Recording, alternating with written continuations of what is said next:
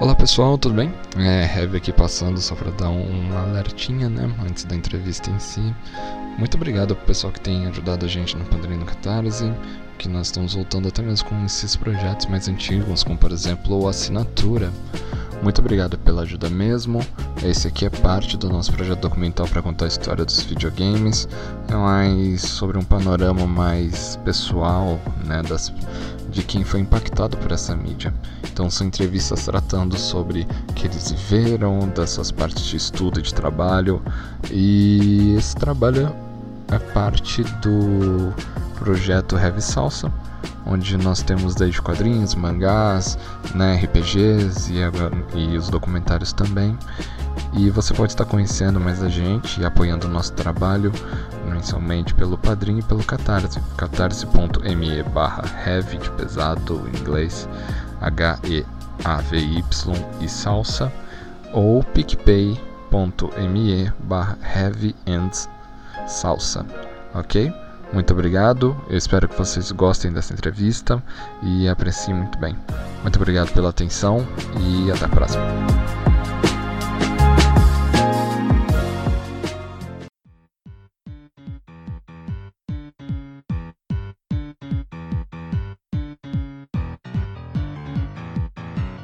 Sejam bem-vindos a mais um episódio do Assinatura, o podcast do projeto Links, o seu projeto sobre jogos, para contarmos as histórias deles, mas também de pessoas que foram impactadas por eles.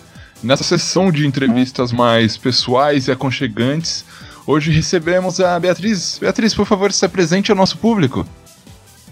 Olá, ah, então eu sou meio ruim de me apresentar, então vamos lá. Eu sou a Beatriz, Beatriz Blanco. É, eu sou pesquisadora e professora de design digital e minha pesquisa é focada em games e em questões de representação no game design. E é isso. Uma grande fã de Star Trek, não sei se isso é relevante. Bah, mas claro que é. é então. Ok, então. Star Trek também... é tribom. É, eu sou fanática por Star Trek também.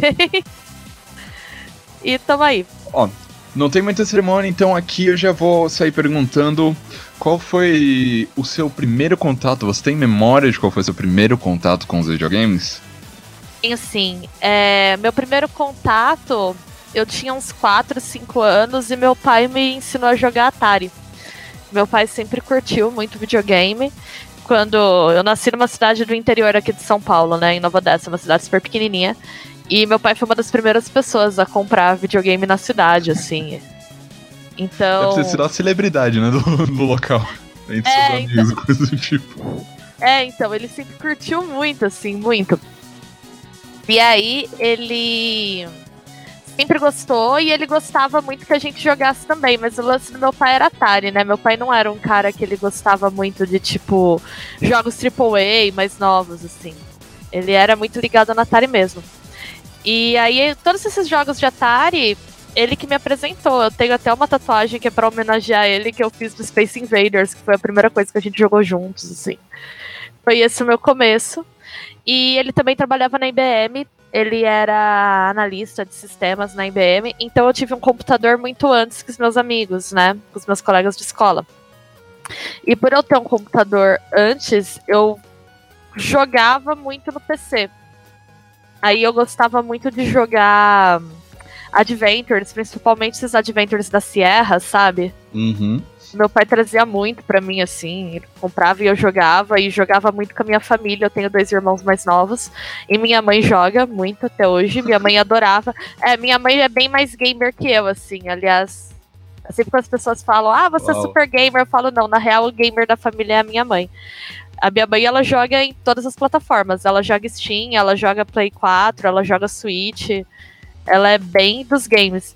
E aí a minha mãe adorava esses adventures também. Então eu tinha um grande evento familiar de sentar todo mundo na frente do computador e ficar jogando com ela. Como a gente não entendia inglês, ela ia lendo e ajudando, né? E aí a gente ficava tentando desvendar os enigmas, os puzzles do jogo, todo mundo junto. Era meio que um evento da minha família. Então, meu começo com os games foi esse, assim. Jogando no Atari do meu pai e depois jogando no PC com a minha mãe. Poxa, que. Que legal! Eu acho que é uma da, das maiores partes, assim, do, acho que é uma das maiores histórias que a gente já recebeu aqui de realmente vínculo familiar que, que teve. E deve ter sido precioso. Isso continuou conforme o tempo, você já falou que continuou quando veio o PC, né? Mas quando veio outros consoles e coisas do tipo. Não, meu pai, ele infelizmente faleceu faz dois anos, né? Ele não, gosta, ele não gostava muito de jogar esses jogos recentes, mas ele gostava de assistir a gente jogando. Então, por exemplo, depois a gente teve um GameCube, ele que deu de presente e tal, e ele curtia ver a gente jogando no GameCube, ele ficava acompanhando. Ele curtia jogar o Mario Tênis, porque ele gostava do tênis do Atari. Aí o Mario Tênis ele curtia, ele via similaridades.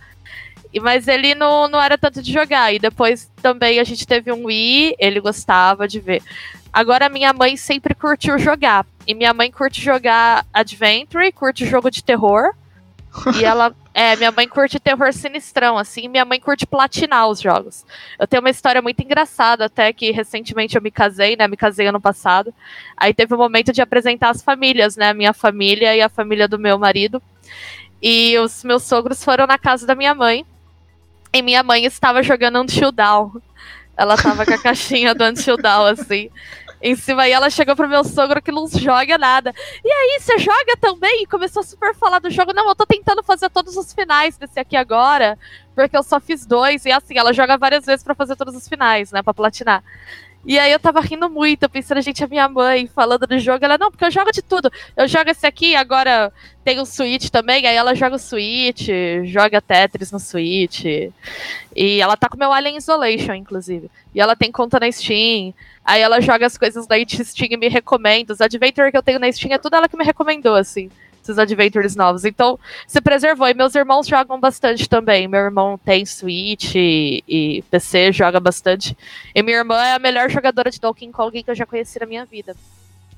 Ela é muito Uau. boa. Ela é absurda no Donkey Kong, assim, de conversar com você e tá fazendo. Sabe aquelas fases absurdas do Donkey Kong? Sei. Às vezes eu vou visitar minha irmã, ela faz isso sentada no sofá, batendo papo com a gente. Então, todo mundo na minha família joga. Uau, é uma família gamer de verdade.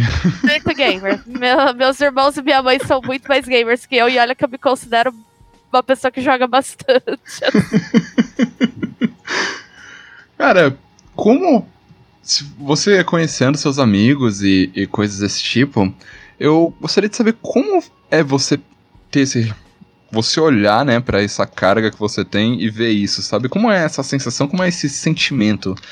Porque se a gente for olhar famílias e coisas diferentes, assim, geralmente as pessoas têm história de jogos com os amigos, ou no início, né, da infância com os pais, quando eles apresentam, né, e depois tem aquele, ai meu Deus, o que que eu fiz? Mas como foi? Como é para você lembrar desses tempos? Como é você rever isso? Olha, é... eu sei que é incomum, as pessoas ficam surpresas, é, mas para mim foi muito positiva, porque eu também depois eu tive experiência de jogar com amigos, né? Eu joguei muito durante a adolescência e eu tinha uma coisa de jogar com o pessoal da escola, era a época do CS, né? Da Lan House. Então eu uhum. curtia também sair e jogar videogame na, na Lan House do CS. Mas é, o que eu acho que foi positivo e diferente para mim foi o fato de que videogame nunca foi uma coisa que os meus pais me pressionavam para não fazer. Eu nunca tive essa relação que algumas pessoas têm com o videogame, do tipo, ah, minha mãe mandou desligar o videogame. Lógico, eles queriam que a gente estudasse, que a gente não deixava a gente passar o dia inteiro jogando. Mas eles também entendiam que era um lazer ok, que não era um bicho de sete cabeças. Então, eu tive uma, foi uma experiência bastante positiva. Uma coisa que eu até acho engraçada é que a minha mãe, ela curtia muito assistir a gente jogando também. Ela gosta até hoje. E aí, às vezes, ela não quer jogar um jogo, mas ela tá curiosa com a história. E aí, geralmente é com meu irmão até. Ela dá uma pressionada, assim, pra alguém jogar pra ela ver. E eu lembro de, tipo, mais nova dela chegar e ficar, e aí, vocês não vão jogar aquele Resident Evil, não? Quero ver como acaba. A gente, ai mãe, agora eu não quero jogar. Não, não, vamos lá. E eu fico me meu, minha mãe tá me pressionando pra jogar videogame. Uau. É, foi ótimo, só boas lembranças, assim. E aí a minha casa sempre foi um espaço que os meus amigos iam para jogar, os amigos dos meus irmãos também. Então a minha casa sempre foi lotada de molecada jogando videogame. Poxa. Meu, isso é, isso é mágico, assim. Sim, sim. Não tenho do que reclamar em relação aos meus pais, sempre foram ótimos. Dito isso, então, de muita gente, de além do Atari e do tênis, inclusive você falou do Mario Tênis, você me lembra uma, uma história muito boa que eu já, tipo, caí de rir com o Mario Tênis. Porque uma vez eu joguei, e eu não sei se já aconteceu com você, mas se você joga Mario Tênis, e se eu não me engano, se você acerta uma daquelas raquetadas fortes no Bowser, ele sai rolando pra trás. Enfim. Já aconteceu isso quando eu tava jogando, mas eu quero saber então, além do tênis e das partes iniciais, quais foram os jogos assim que mais marcaram você nesse período inicial? Eu comecei a jogar, eu adorava jogar Space Invaders, né? Já citei. É, eu curtia muito um outro de Atari que chama Defender, que é um jogo de nave. É, Foi... é sim. É um que tem as pessoas que elas ficam sendo abduzidas, então você tem que matar as navinhas e pegar as pessoas que estão caindo, assim, e devolvê-las para o solo em segurança. Depois eu descobri que esse jogo ele foi super inovador, depois já como pesquisadora, estudando, porque ele foi o primeiro a fazer a rolagem horizontal dos jogos de nave, né?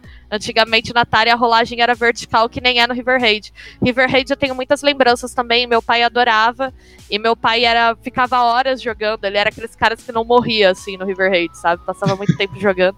Tinha umas pontuações absurdas que a gente nunca conseguia zerar. Nunca conseguia bater. E depois dos Adventures mesmo, eu lembro de do Full Throttle, que foi um jogo que a minha mãe jogou e a gente jogou junto. Um, teve também o Monkey Island, né? Que eu acho que muita gente conhece. Uh, os Resident Evil, os, o primeiro e o segundo. Foram jogos que depois, um pouquinho mais velha, me marcaram bastante. E os jogos que eu mais amo na vida até hoje, né? O Ocarina of Time e o Majora's Mask de Zelda. Que aí eu joguei já em emulador. Que não é feio falando de emulador. Mas aí eu joguei no emulador, eu não tinha Nintendo 64. Só ia na casa dos meus amigos. Mas eu adorava, eu joguei do mesmo jeito e amei.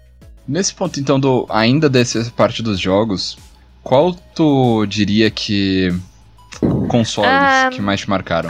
Atari e o GameCube. No começo, foi Atari GameCube. Isso, Sim, Atari GameCube, porque eu tive Atari e depois eu tive PC e eu fiquei com PC até comprar um GameCube. Então, assim, eu passei boa parte do período que as pessoas tiveram o Nintendo 64. Embora eu tenha jogado bastante, mas eu joguei em casa de amigos, assim. Eu tive o PC, né? Eu jogava principalmente no PC. E aí depois eu fui pegar o GameCube. Você teve mais console depois do, do GameCube? Assim? Só. Você chegou a. Que existia muita treta, por exemplo, na época do GameCube entre a galera da Nintendo e da Sony, né? Ainda tava.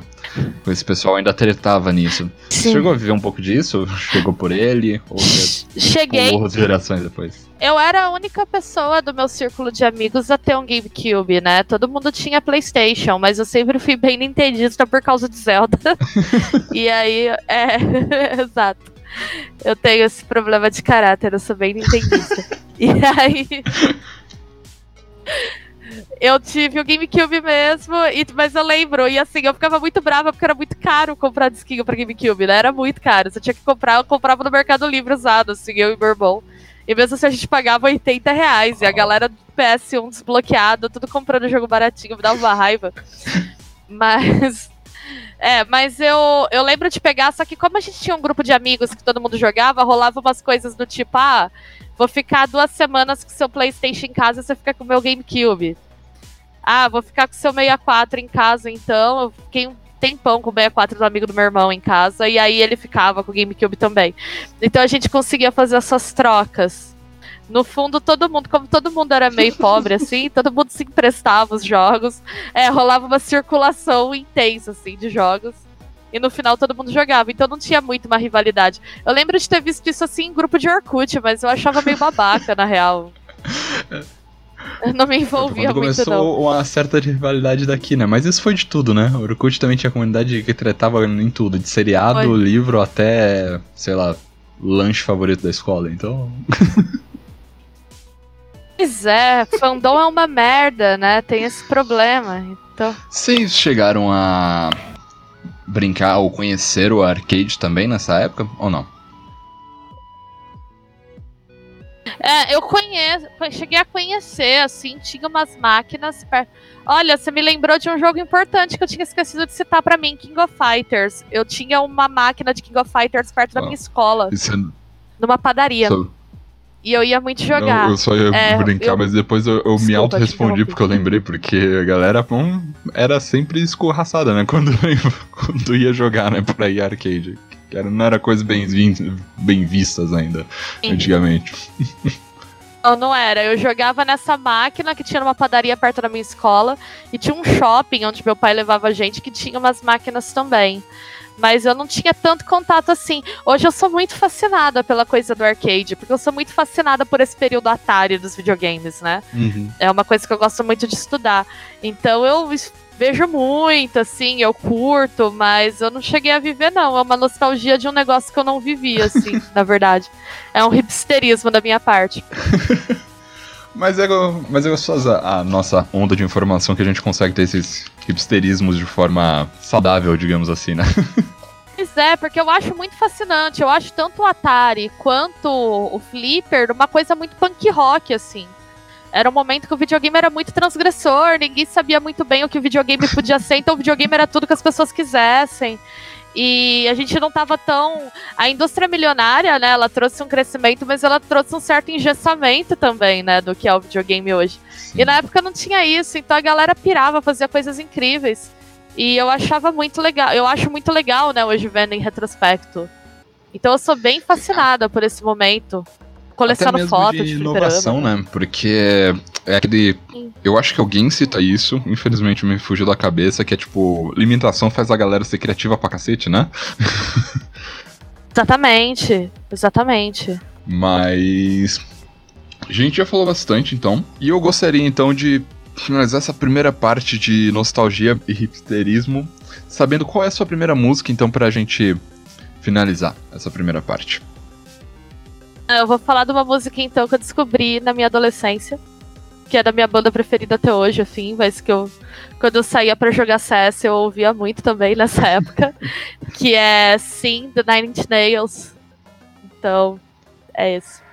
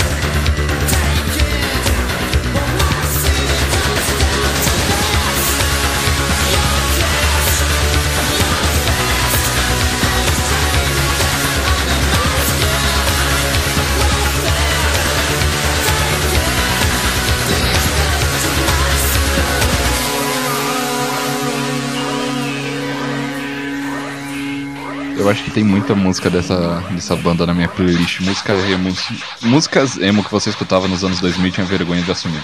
Esse é o nome. não, eu sou muito fã de Nine Nails até hoje, eu não tenho vergonha nenhuma, não.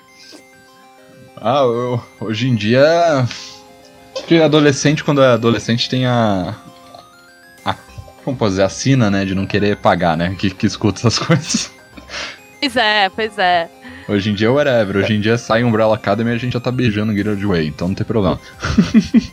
Pois é, eu falo que eu perdi muita coisa boa da adolescência, porque eu era uma adolescente meio mala, insuportável, índia, que gostava de, tipo, ouvir é, Pavement, quando a galera tava ouvindo Linkin Park.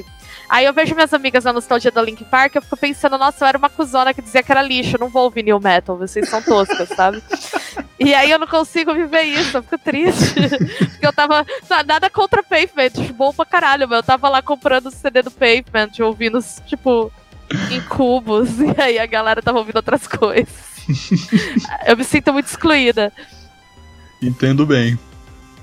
Falando então de exclusão, e vou ir chegando agora a um panorama mais atual. Você trata de design digital, né? Você disse que trabalha com isso.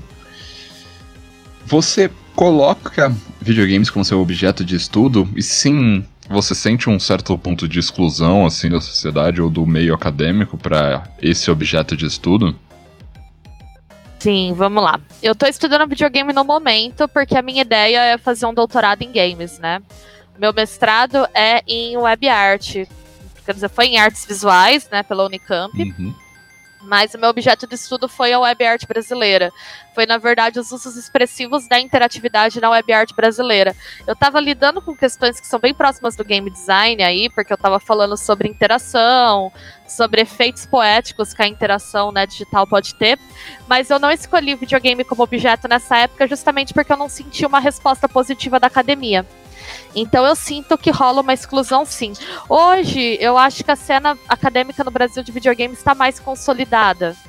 E a gente tem uma galera legal produzindo em vários lugares do Brasil, assim, ela tá bem distribuída. E isso é muito bom, isso é muito positivo.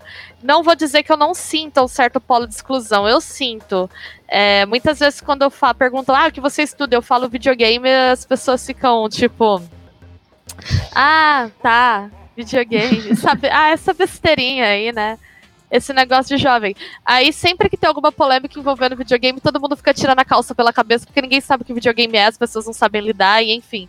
Então, eu acho que ainda tem uma relação muito louca com o videogame, porque ao mesmo tempo que ele é uma indústria enorme, que rola muito dinheiro, e eu não vejo o videogame como uma contracultura hoje, ele é totalmente status quo, ele é mainstream, né? uhum. né? Por outro lado, é, ainda tem uma certa estigmatização com o videogame que é meio bizarra, assim, que nem faz muito sentido do pessoal ainda não saber muito o que é, né? O pessoal que lida com mídias, mídias mais tradicionais, ou achar que é uma mídia menor, que não tem um potencial poético nenhum naquilo. Eu sinto, mais menos. Eu acho que hoje em dia a cena de videogame na pesquisa no Brasil ela já está bem consolidada. Agora, do meu objeto de pesquisa especificamente, hoje eu estou pesquisando representações de empatia no game design associadas à questão de gênero. É um tema ultra atual e ultra válido, inclusive. Pois é, pois é. É meio enlouquecedor porque toda hora sai coisa nova. Ainda mais, eu acho que na. Mas é muito legal. Na leva de hoje em dia, né? Que é a querendo ou não, no, nos AAAs em alguns nós temos, né, esses casos, mas agora com expansão de internet e ascensão de indies, né, a gente tem muitos temas, né, que antes eram tabus ou coisa do tipo, que chegam a um panorama grande, né, a uma visibilidade maior. E acredito que esteja parecendo bastante mesmo, é muito interessante. É, eu, eu fico feliz porque eu sinto que eu tô fazendo um trabalho que que ele tem uma conexão forte com questões sociais hoje, né? Uhum. Então, eu acho que a gente ignorou o videogame na chamada guerra cultural, vamos assim dizer, por muito tempo. As pessoas não veem o videogame como uma potência cultural e como uma mídia é, socialmente muito complexa, né? Com contextos sociais complexos envolvidos ali. Então eu, eu gosto muito de estar tá pesquisando isso porque eu sinto que é uma cultura muito viva e uhum. ainda muito incompreendida hoje. Você citou da. Eu, eu gostaria, se fosse possível, né?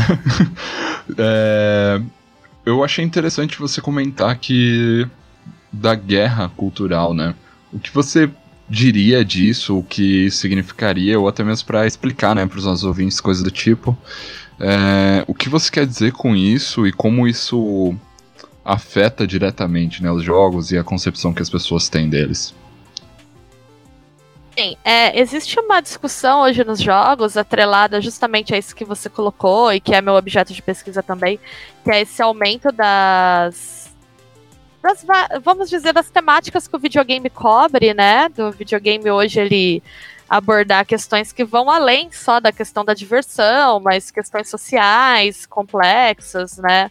Muitas vezes é, abordando aí minorias, as experiências que não são muito normativas dentro do videogame, é, existem alguns movimentos que se opõem né, a esse tipo de representação alegando que o videogame não pode ser político, porque o videogame é só diversão e que seria errado você colocar uma suposta agenda política dentro do videogame. Só que, ironicamente, esses movimentos todos são bastante políticos. Uhum. Eles são movimentos, inclusive, que eles estão aí, são bem centrais, por exemplo, para citar um fenômeno mais recente, na eleição do Trump, né? E na constituição de novas culturas digitais que tem uma identificação política forte, como a alt-right. E eu acho que muitas vezes as pessoas estudam, principalmente essa questão da teoria política na internet, né? Se discute a teoria política da internet, mas se esquece do videogame e das comunidades que o videogame constitui, né? O videogame hoje, é, ele tem uma presença na formação de comunidades digitais que é muito forte. Dá para dizer que é uma das mídias mais potentes nesse sentido, né? De ter comunidades muito atuantes reunidas em torno de si. E eu acho que para você fazer qualquer estudo sério de mídia hoje, você precisa entender o lugar do videogame. E por isso que eu, nessa chamada guerra cultural, né? A guerra cultural é um termo que a alt-right nos Estados Unidos gosta de usar bastante. E se apropriando desse termo, né? Desviando um pouquinho da função dele, tentando não fazer uma leitura paranoica do termo, que é como ele é colocado originalmente, mas fazer uma leitura uh, de mídia desse termo, né? Eu acho que ele. Quando os resultados dessa guerra chamada guerra cultural aparecem, pega todo mundo desprevenido e talvez se a gente olhasse um pouco para a cultura do videogame não pegaria a impressão que eu tenho é essa, né? Muitas vezes resultados de eleições recentes, alguns movimentos aí, alguns, alguns casos é, tristes, né, bizarros, pesados, como esse massacre na escola de Suzano, por exemplo, eles têm ligações com culturas digitais que também têm ligações com videogame, sem querer atribuir uma relação de causa e efeito ao videogame aqui, não é isso. E que muitas vezes elas não são compreendidas da maneira que devem. Sim. Então eu acho que é papel do pesquisador de videogame hoje tentar mostrar que o videogame ele tá num contexto social que é muito complexo e que vai muito além do consumo, né? Me parece que a crítica e a análise de videogame muitas vezes fica centrada só em questões de consumo. Esse jogo é bom, esse aqui não é, esse aqui vale o seu dinheiro, esse aqui não vale. Sendo que tem coisas muito mais potentes e urgentes que isso para serem discutidas. Então, é isso que eu tento analisar quando eu falo em guerra cultural. Dito, e até mesmo com essas coisas que realmente acontecem, que por vezes são levadas de formas levianas, né? Porque, por exemplo, do cara da Nova Zelândia, o que aconteceu, às vezes as pessoas julgam por um lugar, mas se fosse olhar por um ponto, o cara usou o Facebook, né? E é assim, para divulgar o fato dele, mas a gente não pode culpar o Facebook de certa forma do comportamento dele e coisas desse Seria tipo. Seria totalmente infantil, né, a gente culpar isso. Sim. Mas isso acontece com os jogos e coisas do tipo. Mas como um objeto de estudo seu, e até mesmo você coloca como parte de estudo da sociedade visando o que é representado por lá, né? É, o que você pensa disso, o que você vê dessas coisas e até mesmo dessa fragilidade, né? Porque é algo que acontece também na nossa sociedade, porque, por exemplo, a TV ela tem know-how e tem culhões para se defender, né? Quando ela é acusada e quando ela é colocada contra a parede porque algo acontece, né? Porém, os jogos eles ainda não têm esse panorama. O que você vê dessa situação atual e dessas coisas que acontecem, né? Que ficam mais aparentes, mais críveis quando acontecem, infelizmente, tragédias desse tipo? Olha, eu acho que os jogos, eles ainda não têm um cacife, vamos assim dizer, em questão de mídia, né? O videogame, ele não tem uma presença na mídia hegemônica tão marcante como o cinema, por exemplo, né? Uhum. Ou como a própria televisão, que é uma mídia bem constituída no sentido de ser muito popular e ter um alcance grande, né? Porém, eu acho que o videogame não está numa posição tão frágil assim. Né? O videogame hoje é uma indústria gigante, com movimenta muitos recursos. Eu costumo fazer uma brincadeira quando a galera fala os videogames estão sob ataque, e eu falo, gente, não surtem porque o videogame não vai acabar.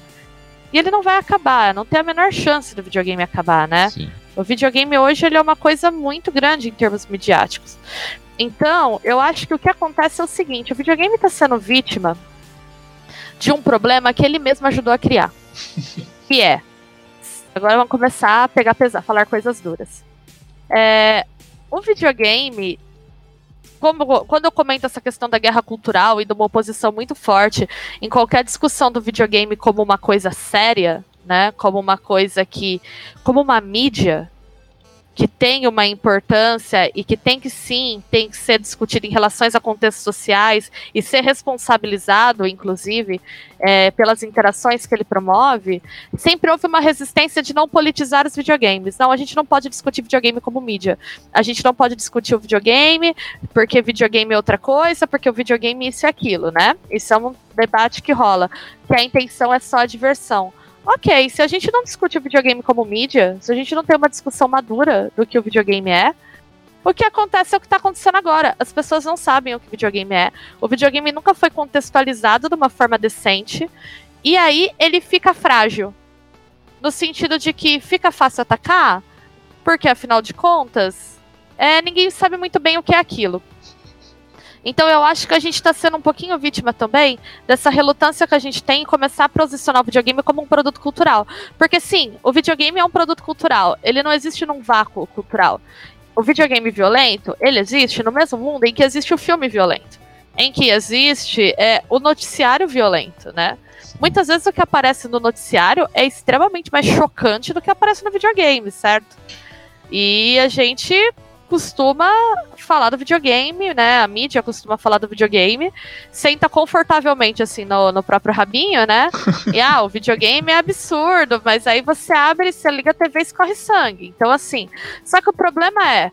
A nossa insistência em tirar o videogame de uma discussão, de um sistema de mídia do videogame como mídia. Toda vez que você tenta fazer uma discussão séria do videogame como mídia, por exemplo, fazer o que a Anita Sarkeesian tentou fazer, que é um estudo de gênero no videogame, que sinceramente, no cinema isso é feito desde os anos 80 o cinema não acabou. E eu nunca vi dito cinéfilo fazendo com qualquer crítica feminista de cinema que fizeram com a Sarkeesian. Uhum. Então, assim, né? É, uma, é um tipo de reação extremada, exagerada, isso me permite aqui bastante ridícula também, infantil, que acaba fazendo com que na hora que o videogame é atacado como um. Por que, que, por que, que o videogame é tão atacado a influenciar jovem? Porque ele é colocado como um brinquedo. Como uma coisa que os jovens consomem para escapismo. Ele não é colocado como uma mídia, porque, por exemplo, se você falar ah, tem filme violento, ai, mas a violência existe ela precisa ser retratada. Tá, videogame é a mesma coisa. Só que ou a gente trata o videogame como mídia ou não. E para tratar o videogame como mídia, a gente tem que estar tá maduro o suficiente para entender que na hora que a gente começar esse debate, a gente vai ter que reconhecer que o videogame pode sim ter aspectos negativos, né? O videogame pode sim estar tá glorificando uma cultura de violência que, associado a milhares de outras coisas, não é uma relação de causa e efeito, mas que pode ter um papel na hora que acontece uma, um caso de violência, um crime como esse, né? Então eu acho que falta um pouquinho dessa maturidade, que o videogame, a cultura do videogame se coloca numa posição muito frágil quando ela fica tentando se botar a parte do sistema de mídia com a alegação de que é só um joguinho. E aí, na hora que dá uma merda, ah, mas não, não tem nada a ver. Tá, mas vocês falaram que é só um jogo, que não pode ser discutido, mas peraí, olha o tipo de conteúdo que tem aqui. A gente não pode também, entendeu? Se eximir tanto do debate. Porém, eu tenho sentido que a própria comunidade está se ligando para isso. É, muitas pessoas que hoje que jogam e que hoje são pais me procuram muito para falar sobre essa preocupação do videogame com os filhos, né? E sobre pensar o videogame de outras formas, de um aspecto mais comunitário. Eu acho que a gente tem que começar a fazer um trabalho agora para inserir o videogame no contexto social. Agora, que ele sofre ataques da mídia tradicional porque ele tá fora do sistema de mídia, porque ele é um consumo ainda, embora enorme, ainda o videogame mainstream é uma coisa de nicho ele sofre. O que a gente não pode é ficar se colocando numa posição muito frágil, se eximindo do debate, do tipo, ah, não, não vou debater o videogame então, porque.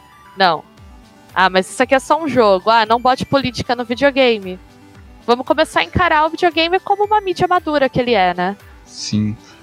Me veio aqui uma pergunta que eu gostaria de colocar para você como um estudiosa do, do meio, que é. Quando você estava falando, me lembrou muito de quando, por exemplo, acontece quando mudam alguma coisa de algum herói que a galera gosta, sabe?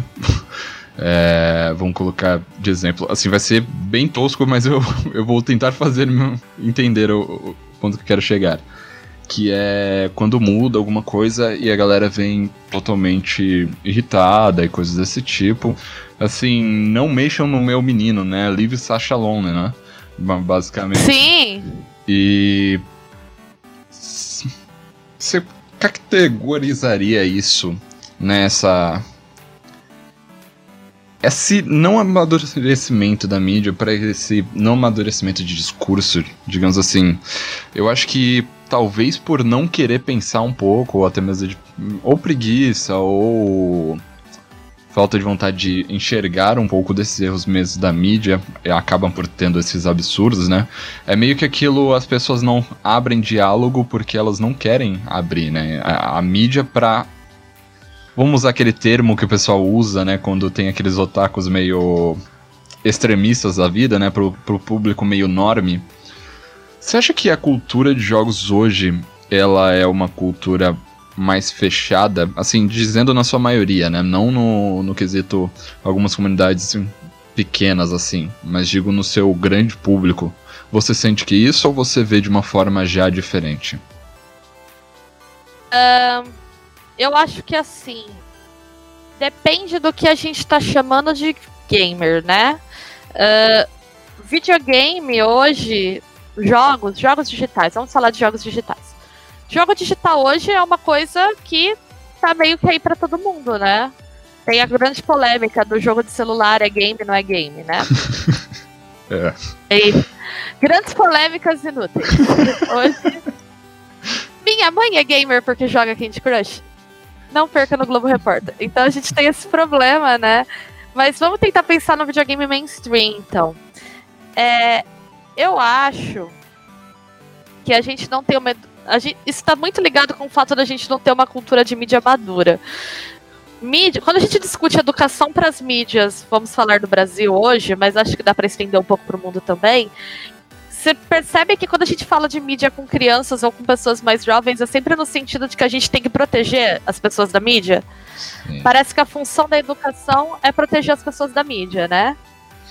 E então assim, não é educar a pessoa para ver TV, é educar a pessoa para ela não ficar na TV, mas ela vai ficar na TV.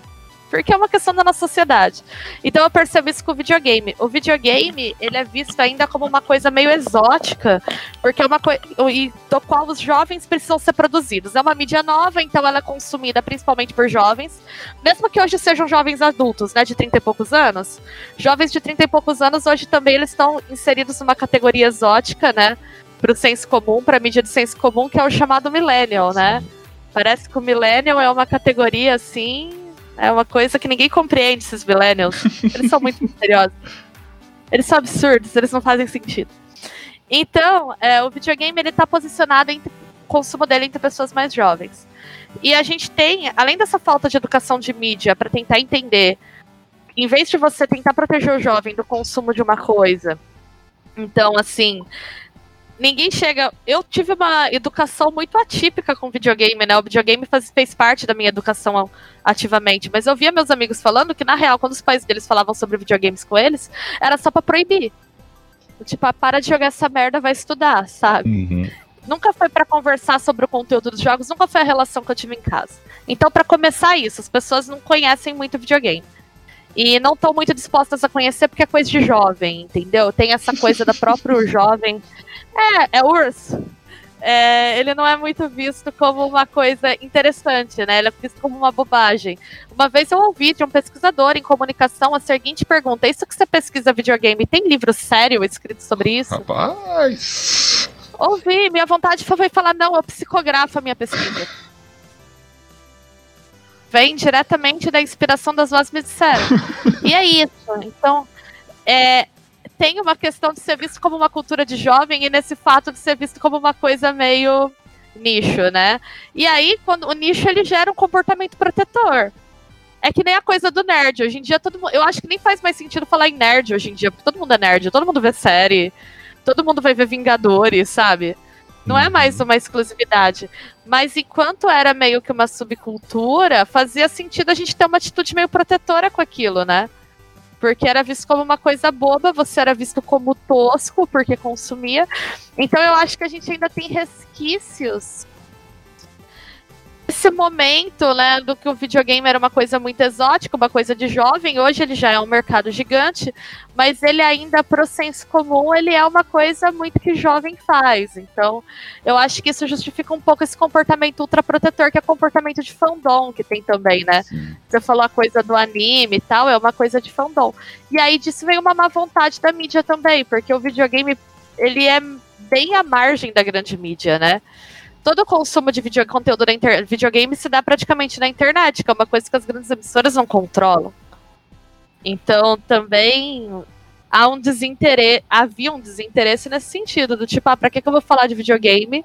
Porque isso não é tanto parte da vivência do meu público. Porém, agora eu vejo que tá ficando mais urgente discutir isso e que alguns canais têm corrido atrás, assim, né? Alguns veículos. Então, o videogame ele tá nessa posição meio estranha na nossa cultura, né? Meio intermediária. Ele é uma mídia muito forte, eu acho que é uma das mídias que tem mais consumo entre jovens hoje, mas como a gente não tem uma educação para mídias no geral, a gente não tem muito menos uma educação para mídia no videogame. Então, rola essa incompreensão, assim. E é muito louco. Uma coisa que eu vejo muito como pesquisadora é muitos pais me procuram. Eu sempre falo disso. Os pais me procuram e falam assim: meu filho tá jogando. E eles falam desesperados, assim, tipo, meu filho tá usando drogas, sabe? Aí eu falo, tá, e o que que ele tá jogando? Não sei. Fala, então, primeiro passo, descobre o que ele tá jogando. Ele pode estar tá jogando um negócio super inócuo e você tá aí maluco por nada. Mas é isso, não rola nenhum interesse em saber o que é. Basta saber o que é, que é videogame é o mal, sabe? E é uma droga, porque eu queria muito que a gente vencesse essa fase para começar a discutir as coisas que realmente importam. Mas Sim. eu acho que ainda por uns anos a gente vai ficar meio preso a isso.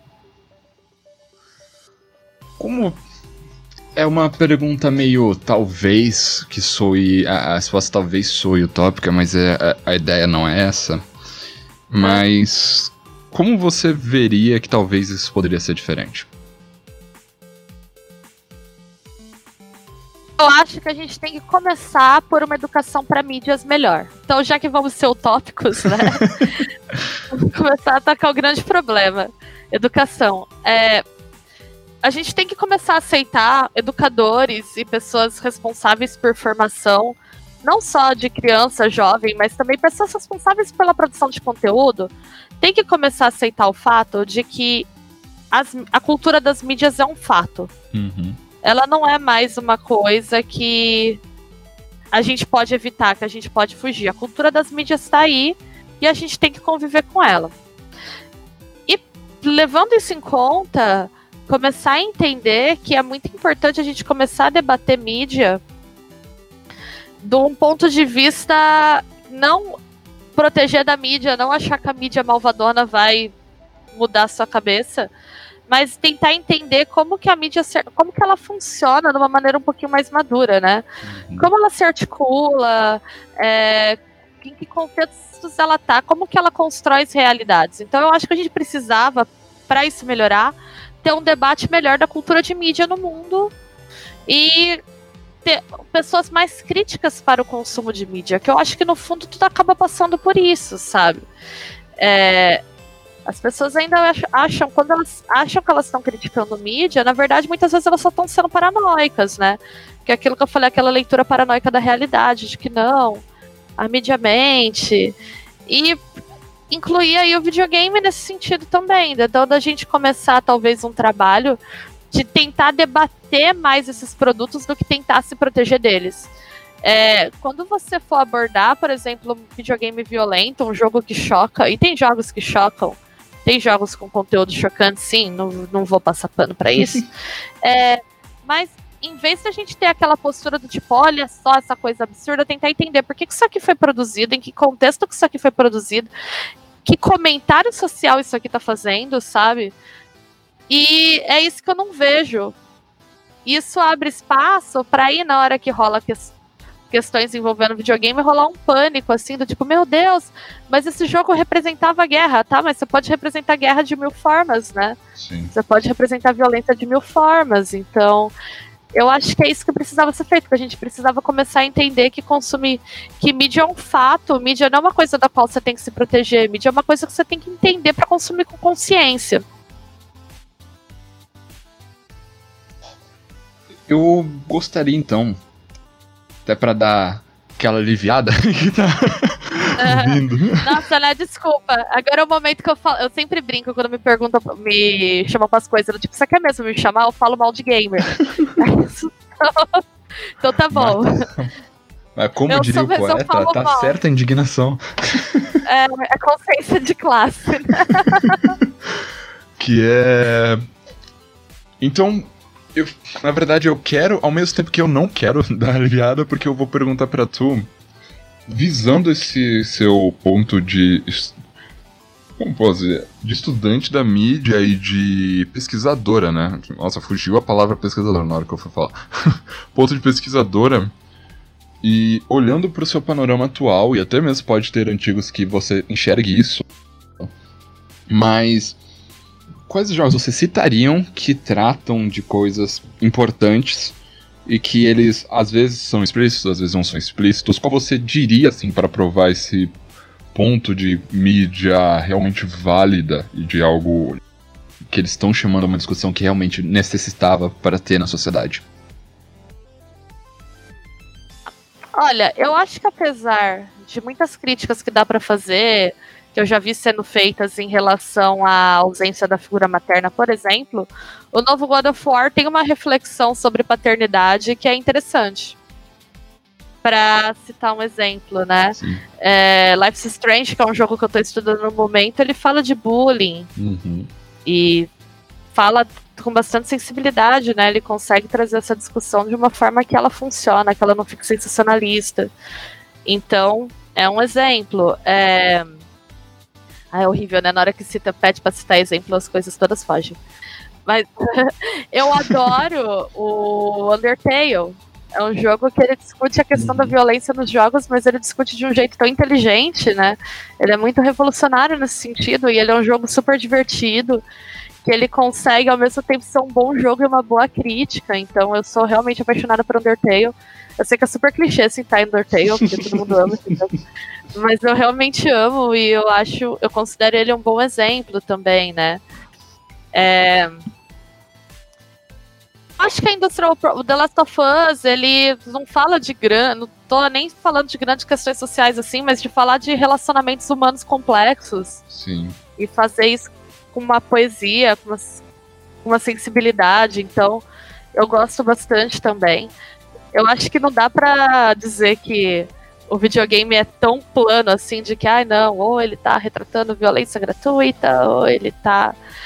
Não, na verdade, eu acho que tem muitos jogos desses dentro do mainstream que abordam isso muito bem. Aí, se a gente for olhar no indie, o indie tem jogos geniais, né? Tem o Papers, Please, tem o This War of Mine, tem uma série de jogos aí que vão falar de questões muito complexas e vão fazer isso muito bem. E vão ser super divertidos e super bem resolvidos enquanto produto, assim. Ouvi, ouvi Papers, Please gritando aqui. eu amo esse jogo, eu sou absolutamente apaixonada por esse jogo. Meus alunos não aguentam mais ouvir falar dele, assim, mas eu acho ele incrível.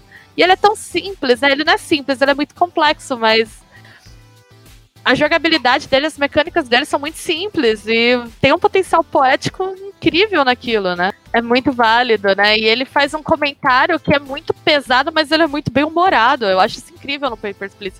Que ele é um jogo que ao mesmo tempo ele te dá umas porradas na cara, mas ele tem uma leveza, né? Ele tem uma coisa, assim, que tem hora que você tá totalmente enlevado jogando aquilo, assim, no encantamento, e daqui a pouco o jogo vem te dar uma paulada. Sim. E você fica, caramba, não vi essa nem chegar, assim. Então eu acho ele muito bom. É tipo aquela família, né? Que a mulher pede pra ir com o marido dela que só ela não pode. Enquanto você deixa, ela explode, né? Mexe com muita coisa. Sim. Mexe com moral, com cuidar É, da família e tudo mais. E, e tá tudo junto, né, ali. as escolhas que você faz, né? E eu acho ele muito interessante porque ele bota ele em evidência uma questão que às vezes não, a gente não pensa muito, mas é o fato de que quando sobreviver na nossa sociedade muitas vezes é um ato de agressão aos outros, né? Exato. Às vezes para você sobreviver você precisa agredir os outros e não é uma agressão direta, mas a sua, sua existência ela pode ser agressiva, então é uma coisa muito louca. Eu amo esse jogo. Com esse clima, então, um pouquinho mais de amor e pra. A gente dá aquela respirada. Com que música você terminaria esse bloco de. de pseudo-rant, né? Eu escolhi de um jogo que eu citei, eu escolhi Megalovania do Toby Fox, porque é um dos jogos que mais me marcaram nos últimos anos e eu amo essa É música. pra terminar com sangue nos olhos, né?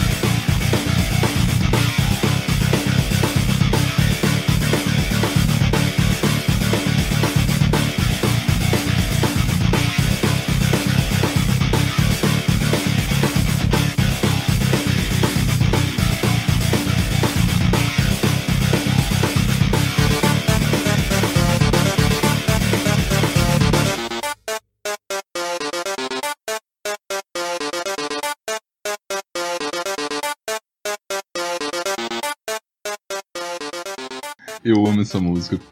Eu, infelizmente, o meu problema com Undertale é que eu, eu penso em Undertale eu lembro do fandom, sabe? Eu fazia tempo que não tinha um fandom tão tóxico, digamos assim, né? Eu acho muito louco. Eu tenho até um amigo. Eu fiz uma fala na USP faz duas semanas atrás com o cara que tá organizando o livro que a gente tá publicando comigo, né? O Lucas. Ele é um dos meus melhores amigos, ele é psicólogo social e pesquisador em games. E ele falou. Foi até uma pergunta que a gente fez para uma pesquisadora no livro, para Adrienne Shaw, que foi como que você tem umas comunidades que eram para ser diversas com fandoms tão tóxicos, tipo Undertale, sabe? Exato. E ele cita Steve Universo também, porque o desenho é tudo que o, o fandom não é. tipo, por que vocês são assim, sabe? Sim, parece que não entende a obra, né? É igual o. É igual o nego que assiste Star Wars e que é intervenção militar, né? Voltando então depois desse ranch absurdo, mas pelo menos deu pra aliviar um pouco a tensão com essa música maravilhosa, que realmente maravilhosa. E, cara, não sei se você já viu, nossa, eu sou muito David Tennant da vida, sabe, Doctor Who? Que ele fica falando mil coisas ao mesmo tempo, que ele não termina um pensamento. Ah, igualzinho, vai ser insuportável um podcast com nós dois juntos. que ele. que tem uma versão do Megalovania, que ele pega um, aquele grupo do. que o League of Legends fez, sabe, de K-pop, junta as duas músicas, Ei. ficou rapaz. Preciso ver isso, porque eu adoro aquele clipe de K-pop do. Eu vou te mandar. Me manda, porque aquele clipe às vezes eu boto e fico ouvindo ele pra trabalhar, assim, eu acho muito gostoso. É, é, é demais. O time de música da, da, Rito Gomes é muito bom. Tipo, é impressionante. Muito bom mesmo. E a animação é linda, né? Sim. Eu fico olhando aquilo, é muito bonito. Voltando então de tudo isso. É, é... Vamos lá, então. Uma das perguntas que eu sempre gosto de fazer, né? Que a galera treta e. e assim, eu gosto dessa pergunta, mas ela às vezes se torna meio inválida, mas eu acho válido também para você, porque você é pesquisadora. E o primeiro episódio que a gente fez aqui foi de uma. Foi como uma estudante de artes visuais, né? E então a gente já começa com o terceiro bloco que era pra ser mais tranquilo, mas vai ser então. pra tu, videogames são arte? A gente falou bastante sobre mídia, mas quando colocam um panorama arte, né? É que eu não sei da, da época, eu não sei o que, que acontece no século XXI que as pessoas acham que arte não pode ser monetizada, né? Mas videogames são artes? Olha, eu sempre gosto de responder essa pergunta assim: o videogame quer ser arte? Porque a grande questão com a arte, para mim, hoje, é que a gente tem que pensar que arte não é um termo descritivo, né? A arte é o que o status quo decide que é arte. Então, é a mesma discussão do picho, né? Pichação é arte, pichação não é arte. O picho quer ser arte? Porque eu acho que muitas vezes os artistas não querem ser arte. Eles querem estar tá ocupando a rua. E aí, chamar de arte acaba sendo um mecanismo de validação. Então, assim, se o videogame. Se a pergunta for, o videogame tem é, requisitos estéticos, formais e poéticos para ser arte? Eu digo sim. Ele, ele pode receber essa validação porque ele é um produto cultural complexo, né?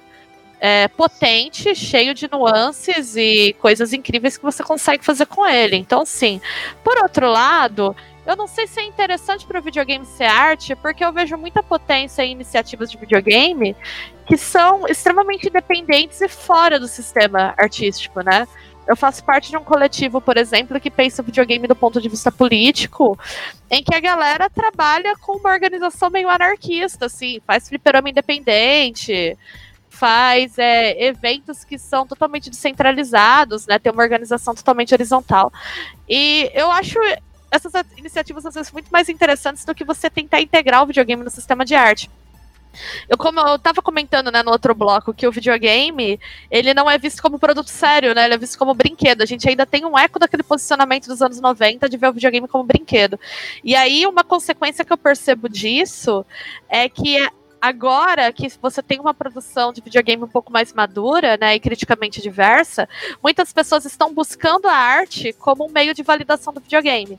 Então, assim, isso aqui não é game, isso aqui é game art. Quando fala game art, para mim o que eu entendo é, eu vou chamar isso aqui de game art porque videogame é uma merda, mas se eu falar que é arte, a galera vai me levar a sério, né? Porque, na verdade, é isso, né? A arte é um mecanismo de validação pelo status.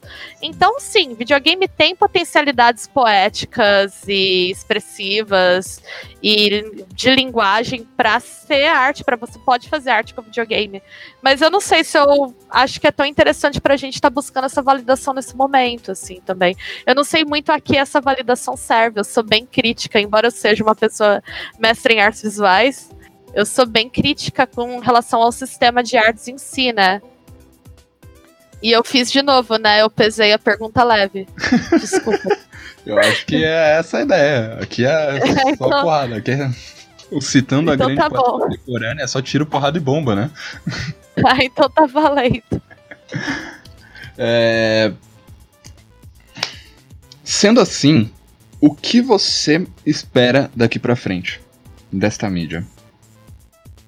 Eu acho que agora, como público, a gente tem que começar a pensar coletivamente na onde que a gente quer que o videogame chegue.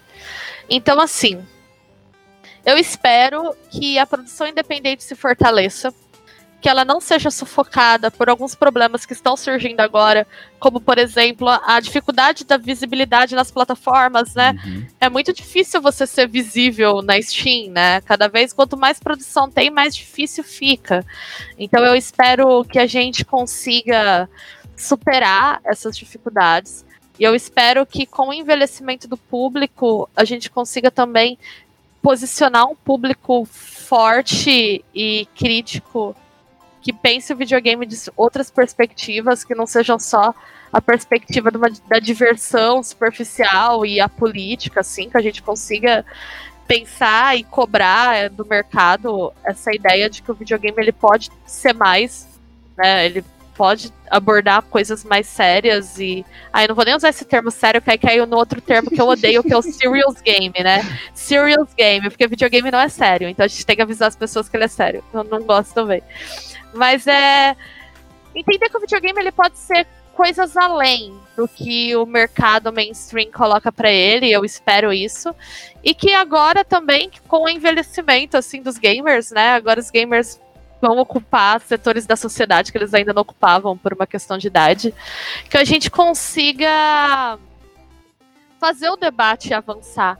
A coisa que eu mais quero, assim, pro videogame hoje, como debate, é a gente não ter que mais ficar respondendo essa pergunta imbecil se videogame causa violência ou não, sabe? Sim.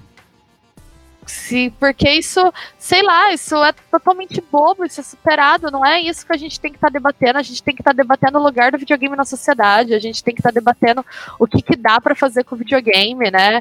E o que não dá para fazer com o videogame também, porque tem coisas que não dá para fazer com o videogame, tudo bem. É, eu quero ver uma construção de uma crítica forte e sadia ao videogame, assim. E fortalecimento de comunidades locais, porque eu acho que comunidade é um fator muito importante para o videogame. Uma coisa na qual eu acredito muito é no multiplayer local, assim. É um negócio que aí, falando do meu trabalho de ativismo, eu gosto muito de me envolver em exposição, curadoria, essas coisas que trazem o videogame para o multiplayer local e para um debate local, porque eu acho que tirar o debate um pouquinho da internet também ajuda a deixar as coisas menos ensandecidas, né? Sim. A internet é um ambiente muito louco, muitas vezes, e às vezes tá todo mundo falando a mesma coisa, mas tá todo mundo tretando, porque ninguém se entende. Isso acontece com uma certa frequência, então eu tenho esse desejo também para o videogame, que a gente comece a pensar o videogame mais em comunidades locais, ativas e maduras, encarando o videogame como mídia, encarando que o videogame ele não precisa ser nada além dele mesmo. Eu acho que ele não precisa ser arte, ele não precisa ser meio de educação, ele pode ser todas essas coisas, mas ele por si só, ele é uma coisa muito, muito potente, que às vezes a gente menospreza o potencial do videogame, porque a gente ainda tá preso em questões que já foram superadas no mercado lá dos anos 90, sabe? Então é isso que eu espero. E que eu não precisa ficar fazendo rent daqui a uns anos também. que eu possa ser a pessoa legal nas festas, quando a gente fala de joguinhos, tá? Segundo o grande mestre do Wiki de Fênix, ele era fraco porque ele faltava ódio, então. é, então. Mas eu, eu, juro que eu gosto bastante de videogame, gente. Eu já ouvi. Você trabalha com videogame, você nem gosta de videogame. Eu falo, poxa, eu adoro essa merda. Olha que o tanto que eu tô me estressando por causa disso. Se o seu não é amor, eu não sei o que é. já terminei relacionamentos por muito menos. Eu. Eu acho que nunca perguntei isso aqui, mas eu acho válido com toda essa carga que a gente tá levando, mas é. Depois de todo esse rant e tudo isso, eu gostaria de fazer um exercício. Acho que vai ser. Seria difícil, eu não sei se. Pelo menos para mim soaria difícil. Que é. Você conseguiria indicar para as pessoas que estão ouvindo um jogo que ele basicamente fala de tudo que você disse até agora? Que ele basicamente seja o reflexo de tudo isso que você luta, de tudo isso que você tem serante. Ele que Nossa. demonstra esse amadurecimento, essa mídia amadurecida, né? Digamos assim. Vamos pensar. Essa é realmente uma pergunta difícil. Para pegar todos os aspectos assim, é, eu posso ir. Tem alguns autores que eu gosto bastante assim. Eu posso indicar um que é o Robert Young.